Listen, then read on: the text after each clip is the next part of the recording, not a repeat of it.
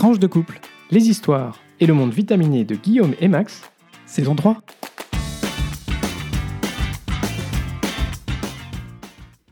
Bonjour, bonsoir et bienvenue dans ce premier épisode de la saison 3 de notre podcast. Tranche de couple. Nous sommes Max, et Guillaume et nous sommes vraiment ravis de vous retrouver en cette rentrée de septembre 2021.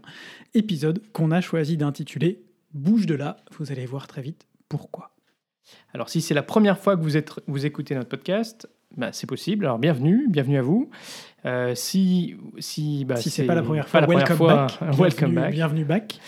Alors, on rappelle qu'on diffuse un épisode le lundi tous les 15 jours, et puis entre-temps, vous pouvez retrouver des news et puis les liens pour creuser les sujets qu'on a développés dans les épisodes sur notre page Facebook et notre compte Twitter, toujours tranche de couple, comme le nom du podcast, donc 2 comme le chiffre 2.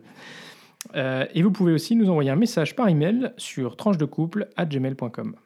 Faites-nous signe, ça nous fera plaisir.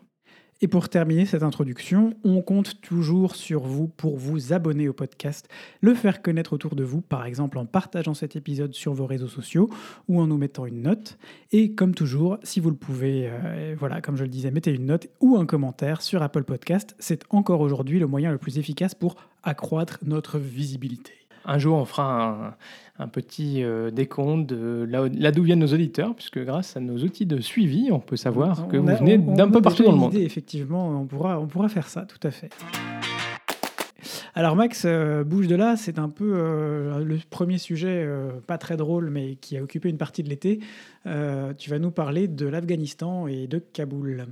Exactement, je vais vous parler de la chute de Kaboul qui a, conduit à une situation tout à fait dramatique ces dernières semaines en Afghanistan. Je suis sûr que vous en avez entendu parler. Alors comme nous, le 15 août dernier, vous avez peut-être pris conscience qu'une situation terrible se déroulait en Afghanistan avec la prise soudaine de Kaboul par les talibans et une véritable débâcle euh, des Occidentaux qui se sont vus obligés de monter dans l'urgence des opérations d'évacuation de leurs ressortissants, ainsi que de milliers de citoyens euh, afghans ou d'autres nationalités qui fuyaient le nouveau régime. Il y a- d'abord eu beaucoup de confusion car euh, le monde entier semblait avoir été pris par surprise, ce qui paraît quand même un petit peu étonnant en première approche. Alors du coup, aujourd'hui, on s'est dit qu'on allait revenir avec vous sur ce qui a conduit les talibans à prendre aussi rapidement Kaboul et à précipiter le départ des Occidentaux, en se basant sur un article fort intéressant du Washington Post qui a été publié ce week-end. On vous le mettra bien sûr, comme on l'a dit, en lien euh, sur nos euh, comptes Facebook et Twitter. Alors, pour euh, l'historique, ça fait 20 ans qu'une coalition menée par les États-Unis est impliquée en Afghanistan, ça vous le saviez. Le désengagement d'Afghanistan avait été euh, formellement décidé en 2021 par le président américain Joe Biden, euh, parce que pour des raisons de politique intérieure, il souhaitait que toutes les troupes américaines soient rentrées au pays le 11 septembre, la date du 20e anniversaire des attentats du 11 septembre 2001, qui, vous vous en souviendrez peut-être, avait conduit à ce déploiement en Afghanistan. Alors en avril euh, dernier, l'OTAN, qui faisait partie de la coalition euh, euh, engagée en Afghanistan, avait eu d'autre choix que de formellement décider de la fin de son opération, puisque euh, malgré les réti- réticences de certains alliés, euh, il était difficile d'aller à l'encontre des États-Unis ou de penser euh, remplacer les troupes américaines. Et bien sûr, l'idée de certains pays était qu'un départ si rapide risquait de conduire au retour des talibans à très court terme et mettrait à bas les efforts importants qui ont été déployés ces 20 dernières années pour soutenir le développement du pays. Il y en a qui mènent non manifestement, les services secrets avaient vu les choses un peu en avance. Alors, il était euh, effectivement prévu que euh, les Occidentaux se désengagent, et ça serait du coup au gouvernement afghan et à ses forces de sécurité et de défense, qui avaient été formées et équipées par la coalition pendant 20 ans, euh, d'assurer la sécurité du pays face aux talibans, ce qu'ils apparaissaient en première approche résolus à faire. Alors, bien sûr, personne ne pensait vraiment qu'il était très réaliste que le gouvernement arrive à tenir euh, le pays seul face aux talibans, puisque euh, le soutien financier et militaire euh, de la coalition était absolument essentiel. Et mission était plutôt qu'ils arrivent à tenir à peu près six mois, ce qui laissait en fait le temps à tout le monde de partir, et puis ensuite qu'ils laissent la place à un gouvernement d'union nationale, de coalition qui intégrerait des talibans. Le scénario était jugé réaliste encore en juin dernier à Washington euh, et permettait que euh, effectivement bah, les Américains quittent le pays tranquillement avant que le pays s'effondre. Enfin, globalement, je vous la fais courte. Tranquillement. Et avant que le pays s'effondre. Notez Alors- bien ces mots. Le désengagement, il était euh, de fait en- juin dernier euh, déjà bien avancé, puisque euh, début juillet, on avait à peu près 90% des forces américaines qui avaient déjà euh, quitté le pays, et les, les Américains étaient ceux qui étaient le plus nombreux naturellement. Alors ce désengagement, il était parfois un peu abrupt, hein, puisque on avait euh, lu dans la presse que l'armée américaine avait quitté euh, la base de Bagram, euh, une base gigantesque qui est située à peu près à une heure et demie de route au nord de Kaboul, en coupant l'électricité en partant, et en prévenant pas les forces afghanes qui elles aussi étaient déployées sur la base, en laissant des tonnes de vie, des véhicules parfois sans les clés, souvent sans les clés, et puis des, munitions et des, et des petites armes, mais aussi près de 5000 prisonniers talibans. Alors du coup, en prévenant pas les, les Afghans sur place, c'est un petit peu, euh, un petit peu moyen, comme on, comme on dit. S'il était euh, donc probable qu'à moyen terme, euh, Kaboul soit repris par les talibans, on ne s'attendait pas à ce que ce soit aussi rapide, notamment parce que Kaboul, c'est quand même une ville de près de 5 millions d'habitants, et donc en la défendant bien, ça pourrait quand même prendre du temps avant de, de récupérer l'intégralité de, la ville. Et pour autant, il y a quand même eu des signes avant-coureurs que les forces gouvernementales ne seraient pas forcément à la hauteur, puisque euh, fin juin, début juillet, eh ben, ces mêmes forces gouver- gouvernementales avaient abandonné les postes frontières à, à la frontière avec l'Iran et le Tadjikistan, lorsque les groupes armés talibans avaient cherché à, les prendre. Et puis progressivement, les talibans euh, ont progressé dans le nord du pays et puis ailleurs, euh, ce qui a un peu conduit euh, une certaine inquiétude chez les Américains, qui ont recommandé au gouvernement afghan de mettre en place une stratégie qui visait non pas à défendre l'ensemble des 34 provinces du pays, mais à se concentrer en fait sur ce qui était le plus vital et en particulier de protéger euh, euh, Kaboul. Alors début août, euh, une large part des, provinces afghanes, hein, deux douzaines, tombent aux mains des talibans. Alors à Washington, ça inquiète pas plus que ça. Parce qu'on se dit que, bon, ok, ça sera peut-être pas six mois, mais la prise de Kaboul n'interviendra pas avant l'automne, donc suffisamment longtemps après le 11 septembre. C'est la raison pour oui. laquelle, euh, bah, le 13 août, euh, deux jours avant la prise de Kaboul, Joe Biden part tranquillement dans sa résidence de, de vacances à Camp David, et le ministre des Affaires étrangères euh, américain, lui, est déjà dans les Hamptons, un lieu de villégiature très prisé. Alors le 14 août, euh, le samedi, euh, Mazar-e-Sharif, qui est la quatrième ville du pays, ben, elle tombe aux mains des, des talibans. Et là, c'est euh, à ce moment-là qu'on appuie sur le bouton panique. Euh, le ministre de la, le- la Défense américain euh, appelle à la euh, relocalisation immédiate du personnel de l'ambassade euh, à l'aéroport de Kaboul. Alors il faut, voir, il faut bien voir que comme ils avaient quand même l'objectif de, quitter le pays euh, au 11 septembre, euh, l'ambassade était déjà en mode de destruction de tous les documents sensibles. Et puis c'était quand même la plus grosse ambassade du monde, donc il y avait du, du boulot. Et alors là, on commence à accélérer la destruction des disques durs des ordinateurs, mais aussi par exemple des drapeaux pour éviter qu'ils soient utilisés par la propagande talibane. Le samedi soir, euh, les États-Unis conviennent avec le président afghan qu'il va falloir euh, euh, trouver un deal avec les talibans pour qu'ils restent en dehors des murs de Kaboul, en contrepartie de la mise en place d'un gouvernement de transition. Cet accord est trouvé avec les leaders politiques talibans à Doha par les forces américaines. Et le dimanche 15 août au matin, à Kaboul, on apprend que dans la nuit, la ville de Jalalabad, qui est la cinquième ville du pays, est elle aussi tombée. Et là, ben, on commence un peu à paniquer. Euh, pour autant, toujours aussi aucune consigne de renforcer les points de contrôle aux abords de Kaboul. La désorganisation du gouvernement afghan est, totale. Sur la base de fausses rumeurs euh, disant que les talibans seraient déjà en train de fouiller le palais présidentiel à sa recherche, euh, le président afghan ainsi que plusieurs hauts responsables du gouvernement fuient le pays en toute hâte. Il a été, ce départ n'a pas été annoncé à personne, a surpris tout le monde et il laisse la ville et le pays sans gouvernement. Et finalement, ça déboussole même euh, les négociateurs américains et talibans à Doha, puisque les talibans disent aux Américains qu'au vu de la situation, soit l'armée américaine euh, sécurise Kaboul, soit les États-Unis autorisent les talibans euh, à le faire. Et comme Biden avait dit clairement qu'il fallait retirer toutes les troupes d'Afghanistan, position qui n'avait pas changé malgré la chute du gouvernement, les Américains confirment que eux, leur seule mission, c'est d'évacuer les citoyens américains, les alliés afghans et les autres qui sont à risque. Et donc, il y a un accord qui est trouvé où les talibans euh, disent aux Américains qu'ils peuvent faire usage de l'aéroport jusqu'au 31 août. D'où la date du 31 août que vous avez entendu euh, dans la presse. Euh, et en parallèle, les, talibans contrôlent la ville, ce qui est fait euh, quasiment dans la foulée, euh, puisque euh, les talibans ne rencontrent aucun soldat ou policier quand ils, investissent la ville, ce qui est quand même assez hallucinant. Et au même moment, ben, les Kabouliers euh, se terrent chez eux, ils cherchent comment fuir, euh, et euh, aussi euh, ceux qui savent qu'ils ne pourront pas fuir, de détruire les traces de, le- de leur vie euh, à l'occidental. Et on a euh, notamment euh, vu ces reportages où euh, euh, des jeunes femmes qui étaient dans l'équipe de football euh, d'Afghanistan ben, détruisaient les photos et leurs maillots euh, pour éviter tout risque.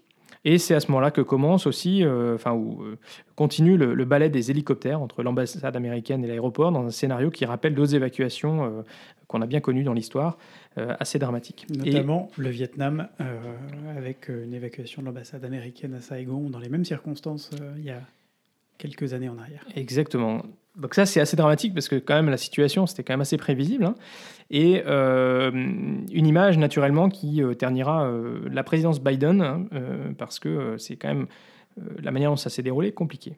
la suite, vous la connaissez, des Européens et, et, autres alliés des Américains qui se retrouvent désemparés dans une situation qu'ils ne maîtrisent pas, un drame humanitaire pour évacuer un maximum de personnes avant l'échéance du 31 août, et puis vendredi dernier, deux, deux, attentats qui ont provoqué la mort de 85 personnes, dont 13 soldats américains, euh, juste à côté de, de l'aéroport, euh, et, des gens très jeunes, hein, puisque les soldats américains, ils avaient entre 20 et, 30 ans. Euh, voilà, on pourrait encore parler des heures sur les évacuations et les conséquences de cette situation. mais on va s'arrêter là.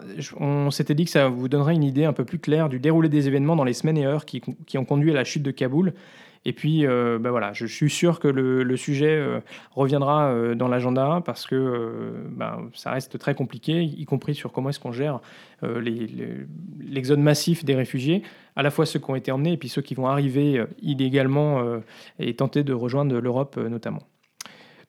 Voilà, Guillaume. Merci Max. Et eh ben sans transition, enfin avec quand même une petite transition par rapport au, sujet actuel, moi je voudrais vous parler de Zakia Koudadadi et de Hossein Rassouli.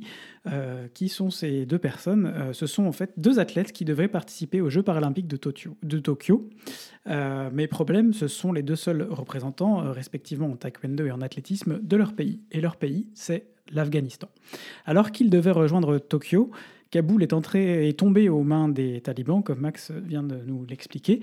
Et euh, ces deux athlètes ont lancé un appel à l'aide sur les réseaux sociaux pour trouver une solution pour pouvoir sortir du pays et participer au JO malgré tout. Alors il y a eu beaucoup d'incertitudes là autour.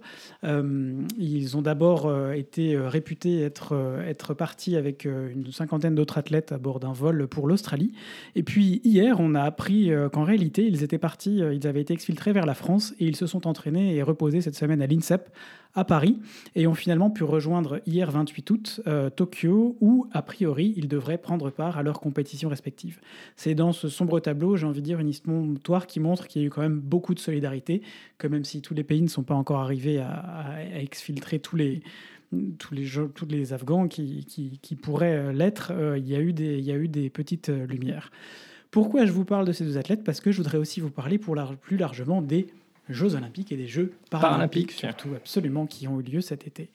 Après un report très commenté et exceptionnel l'an dernier à cause de ce que vous savez, les JO et les Jeux paralympiques de 2020 se déroulent finalement en 2021. Et comme l'Euro et comme d'autres compétitions sportives, et pour diverses raisons, on parle bien des Jeux olympiques de 2020 et de, des Jeux paralympiques de 2020 et non de 2021. Je pense que c'était surtout pour pas avoir à réimprimer euh, toutes les communications qu'ils avaient faites autour. Ça peut se comprendre, puis 2020 c'est un chiffre rond, tout ça, tout ça. Sans public, pour la première fois de leur histoire, ces jeux sont euh, l'occasion pour les sportifs de revenir à l'essence de leur sport et d'assister à des scènes assez inédites où en fait ce sont les équipes et les athlètes euh, sur place de chaque pays qui supportent leurs collègues avec beaucoup d'entrain sur la piste, le tatami ou dans les bassins, sous l'œil exceptionnellement bienveillant des arbitres, pourtant normalement très attentifs à limiter les effusions euh, dans les, dans les, équipes ou dans les proches, parmi les proches des athlètes qui sont en compétition. Bref, je voulais donc profiter de ce podcast de rentrer pour faire un focus sur les Jeux paralympiques. On en a déjà parlé, mais le handicap est une cause qui me tient à cœur, et même si on progresse énormément, avec notamment une couverture complète depuis les JO de Rio en 2016 par France Télévisions, soit sur l'une de ses chaînes, soit sur Internet, de l'ensemble des épreuves des Jeux paralympiques, il reste encore beaucoup à faire pour améliorer la visibilité de ces Jeux, et en règle générale dans la société, la visibilité des personnes handicapées. Moi, je ne vais pas m'attaquer à ça, à ce sujet aujourd'hui, qui est un sujet trop large, mais je voulais vous expliquer un peu les Jeux paralympiques. Comment ça marche Alors, comme les JO, ils regroupent euh, des sports d'été euh, ou d'hiver, une fois tous les deux ans, euh, en alternance, auxquels participent des milliers d'athlètes porteurs d'un ou plusieurs handicaps différents. tous les quatre ans, ils ont lieu à la suite des Jeux olympiques. Ils durent une dizaine de jours, soit quatre ou cinq jours de moins que les Jeux olympiques. et y participent des athlètes atteints par un handicap physique, visuel ou mental. Ils sont organisés par le Comité international paralympique Et pour la petite histoire, les athlètes atteints de surdité participent aux Deaflympics, compétition à part. De même que euh, les athlètes atteints d'un handicap mental participaient entre 2000 et 2012 uniquement aux Jeux olympiques spéciaux qui leur étaient réservés pour des raisons de euh, classification des, euh, des, handicaps. Ben oui, parce que pourquoi c'est compliqué et pourquoi c'est plus compliqué que les Jeux, les jeux olympiques C'est aussi parce qu'il y a plus de catégories.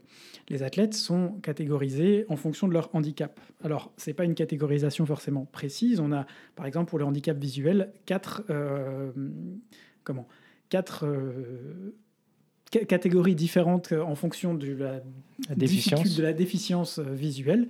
Euh, alors voilà, donc l'idée étant de donner une égalité ou une, un traitement le plus juste possible à tous les athlètes qui y participent.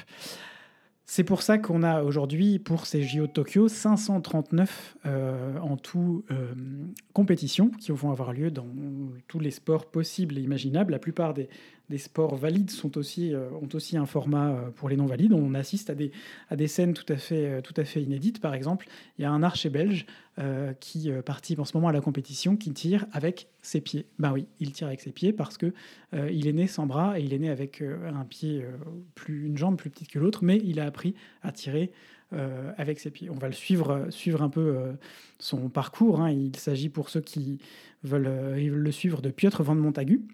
et puis on a des, des, athlètes qui participent, par exemple Marie-Amélie Le Fur, qui a été une très très grande championne paralympique française, qui participait à ces derniers Jeux. elle a une, une jambe en, moins et donc elle participe sur un, une jambe ressort comme d'autres d'autres à leur époque. On se souvient d'Oscar Pistorius, célèbre euh, athlète sud-africain qui malheureusement ensuite a eu pas mal de, soucis et de déboires. Bref, mais en tout cas, euh, tout ça pour dire que tous ces athlètes qui y participent euh, font preuve autant sinon plus que les athlètes valides euh, d'un mental euh, d'acier pour arriver là. Et je voudrais aussi souligner euh, une catégorie particulière qui est celle des athlètes handicapés mentaux, puisqu'il y a certains handicaps mentaux qui sont aujourd'hui capables de concourir aux Jeux paralympiques. Et donc je voudrais vous parler en particulier de Léa Fernet, une jeune personne avec un handicap lié à une déformation malformation chromosomique euh, et donc un léger handicap mental qui a gagné une belle médaille de bronze, de, d'argent euh, en tennis de table euh, il y a deux jours de ça. C'est d'ailleurs à 17 ans la Benjamine de l'équipe de France paralympique. Voilà, pour vous dire que tout le monde est bienvenu aux Jeux, aux Jeux olympiques et aux Jeux paralympiques. En ce qui concerne les médailles rapidement, la France perd régulièrement des places au tableau des médailles depuis les années 80 pas parce que ces athlètes sont moins bons, mais parce que d'autres pays initialement qui ont moins investi dans les sports paralympiques y investissent davantage et soutiennent leurs athlètes plus qu'avant. On est passé de 43 pays se partageant les médailles en 1980 à plus de 80 pays en 2020, alors même que les Jeux ne sont pas terminés.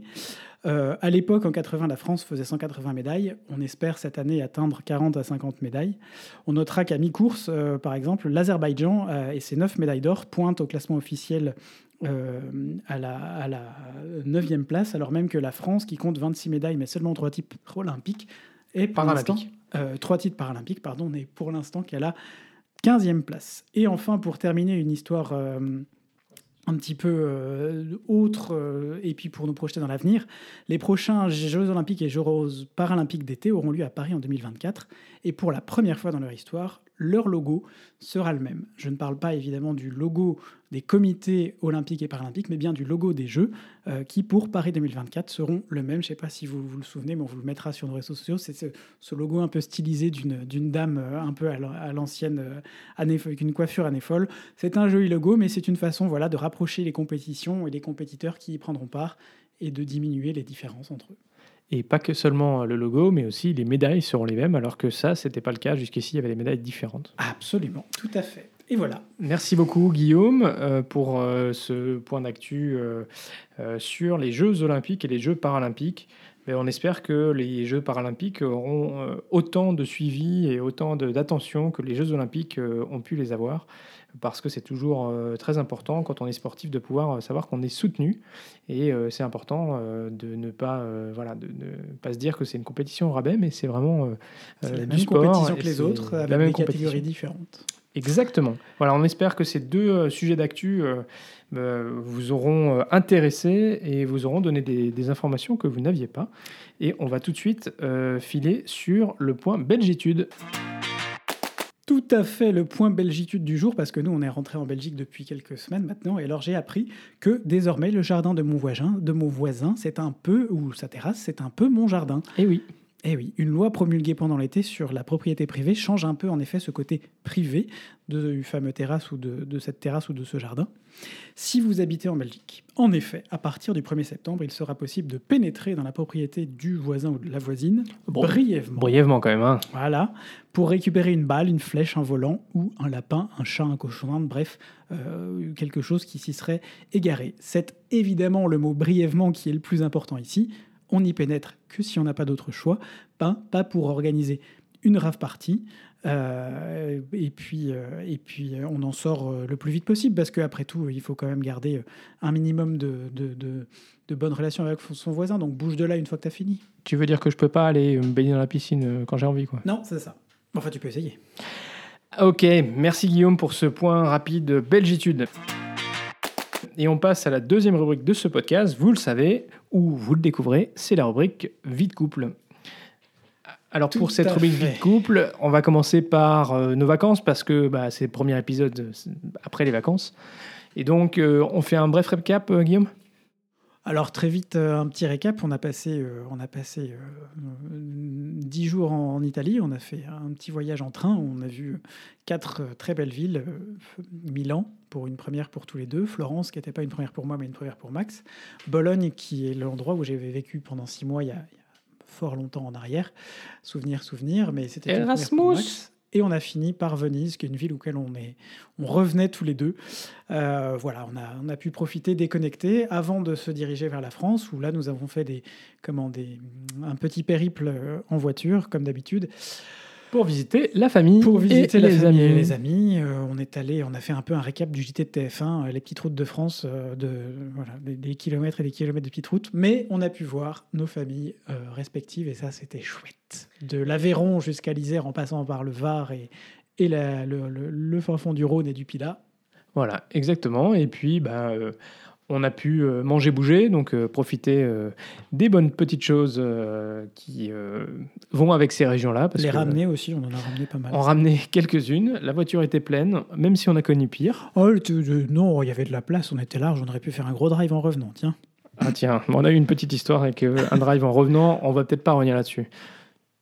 Euh, voilà, bah, on espère que du coup vous avez aussi pu profiter euh, des vacances. Alors c'est vrai que nous on a eu de la chance parce que euh, en fait au mois de juillet il faisait pas très beau comme vous le savez pour ceux qui étaient en France. Et nous on était en Italie à ce moment-là Ou dans le sud de ou la dans le France. sud de la France. Bah, là le seul endroit où il faisait beau en fait. Donc, alors pour ceux qui avaient, peut-être suivi nos projets de vacances, vous vous souviendrez peut-être que on avait prévu d'aller aux États-Unis cet été. Et puis ah oui, malheureusement, vrai, ça. on n'a pas, pu aller aux États-Unis parce que les frontières n'ont pas été rouvertes. Si vous veniez d'Europe, ah oui, alors si vous étiez, euh, je sais pas moi, en Égypte ou, au ou, euh, ou au Mexique, là vous pouviez rentrer aux États-Unis, mais en venant de- de- d'Europe et même en étant vacciné, ben, vous n'aviez pas le droit de rentrer. C'est d'ailleurs toujours le cas. Vous pouvez pas aller aux États-Unis. Pas de regret du coup. Donc, pas de regret. Pas de regret, pas de regret, mais on était content d'avoir préparé le petit plan backup. C'est ça. Euh, Le plan et je, remercie, plan Italie. euh, je remercie Guillaume euh, d'être toujours un préparateur de vacances hors pair. En plus, comme l'Italie, il connaît bien. Ça, c'était plutôt chouette. Et alors, quand même, petite nouveauté, c'est qu'on l'a fait en train. Et ça, euh, c'était un peu une nouveauté, mais, c'était assez sympa de pouvoir euh, partir de Genève et te faire ce petit périple en train. Bah, ça limite un peu les options parce que du coup, on va pas forcément dans d'autres villes, mais euh, ça, ça, fait qu'on met, met de côté des idées pour de prochains voyages à Sienne, à Assise, en Toscane, dans le centre de la Toscane ou des endroits où. Voilà. Et il faut dire aussi que ça simplifie les choses euh, en partie parce que euh, les centres-villes des euh, villes italiennes, elles sont souvent un petit peu compliquées. Enfin, souvent, il y, a un- il y a un péage pour pouvoir rentrer dans la Mm. ville et donc il faut se garer à l'extérieur. Enfin, c'est un petit peu compliqué. Donc, on n'avait on avait pas ça. Bon, le, le côté plus, un peu plus négatif, c'est que du coup, on se trimballait avec un gros, gros sac à dos.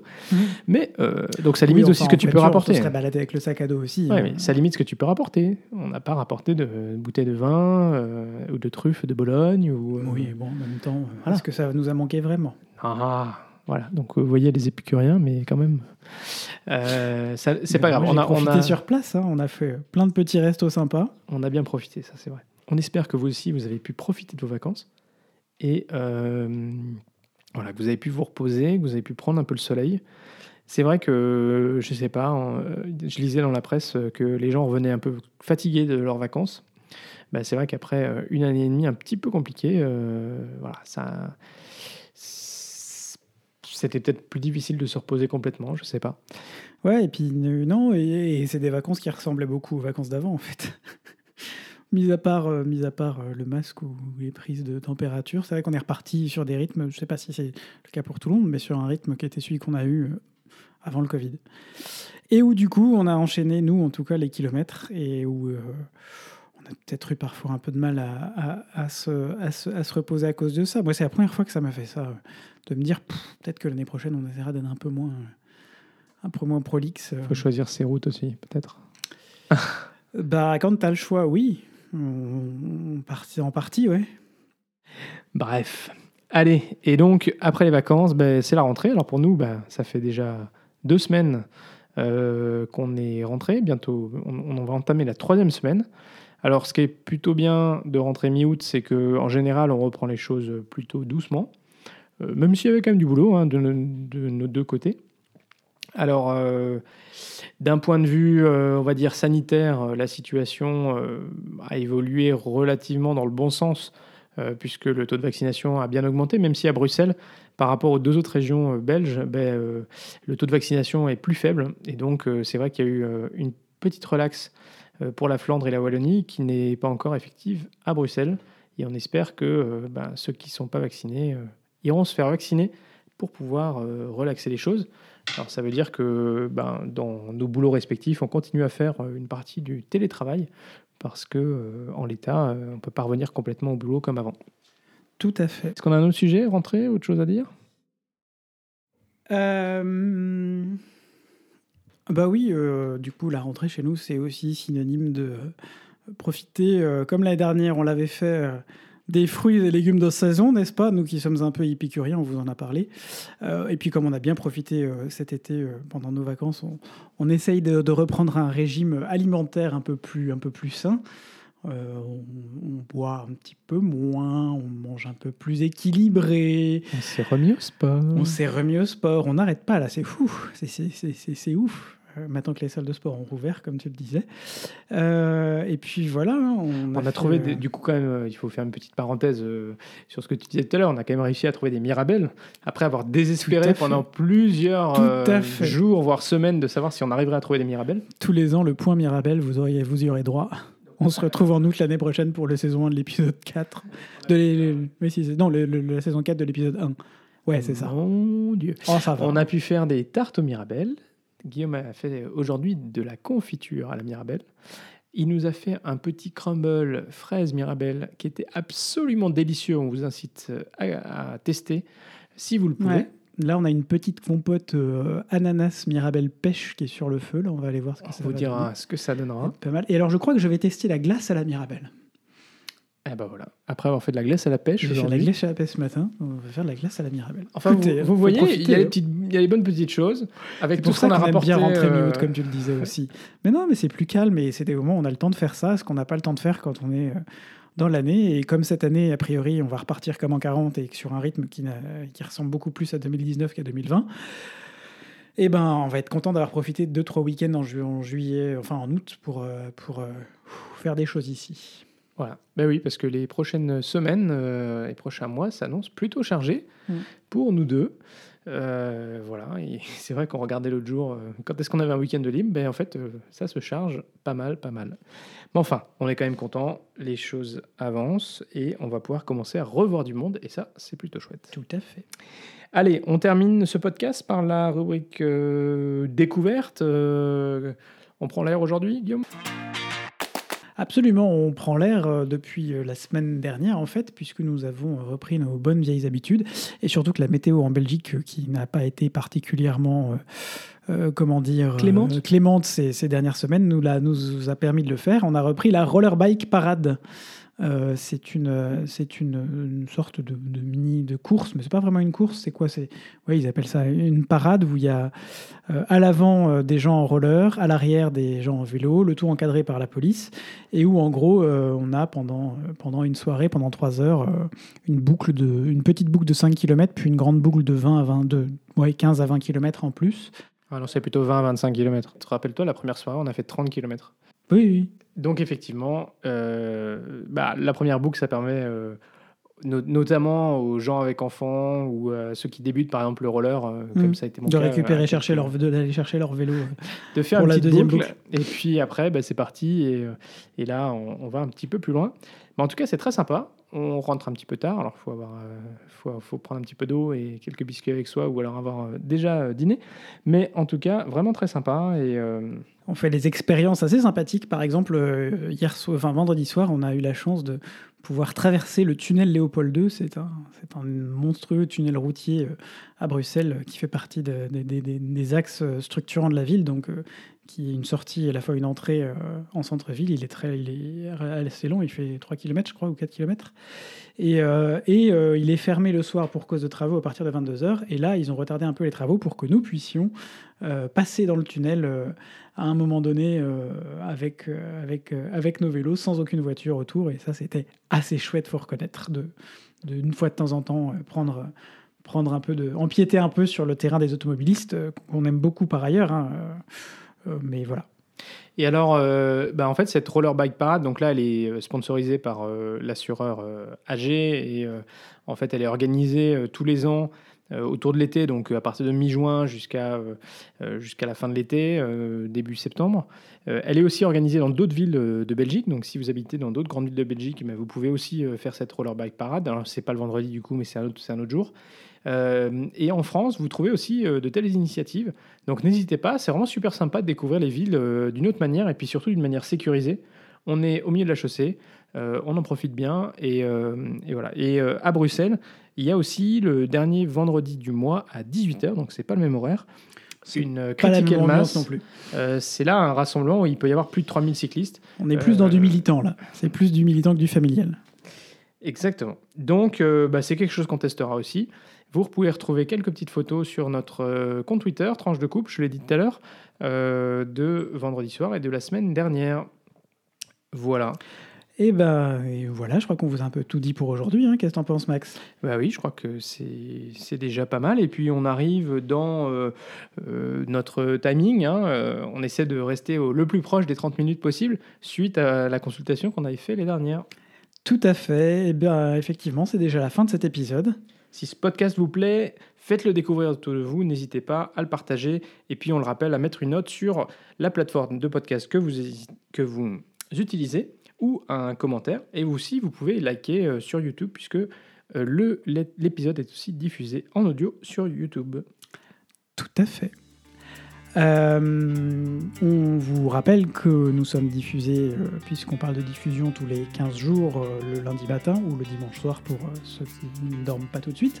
Alors portez-vous bien d'ici au prochain épisode. Gros gros bisous et à très vite pour de nouvelles tranches. Vitaminé